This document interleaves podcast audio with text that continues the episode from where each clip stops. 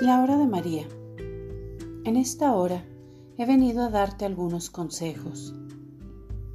Apóstol de mi Inmaculado Corazón, jamás te separes del corazón de Jesús, porque tu alma correría riesgo de perderse por toda la eternidad. Serías caudillo de Satanás, te destrozaría y sufrirías consecuencias nefastas por no haber obedecido y vivido los mandamientos de la ley de Dios. En esta hora he venido a darte algunos consejos, porque tu vida debe ir en coherencia con el Evangelio. Si amas a Jesús, haz siempre lo que Él te diga. Como mi esclavo de amor, te invito a que vivas una vida mariana en plenitud, acoplándote perfectamente a las sagradas escrituras, al magisterio de la Iglesia y a la tradición.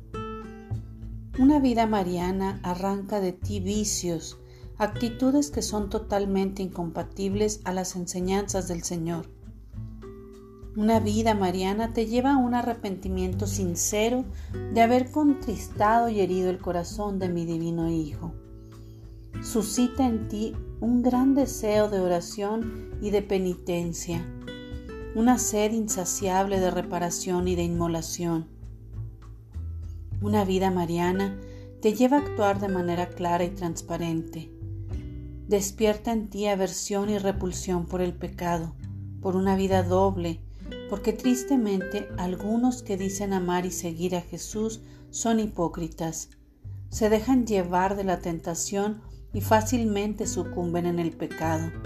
Aparentan piedad, fervor religioso y su corazón arde en la pasión, en el desenfreno.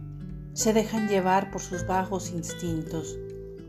Y tú, mi esclavo de amor, mantente sujeto a la voluntad de Dios, mantente encadenado a mi inmaculado corazón, vigilante y despierto, porque el demonio buscará todos los medios para lanzarse sobre ti y devorarte.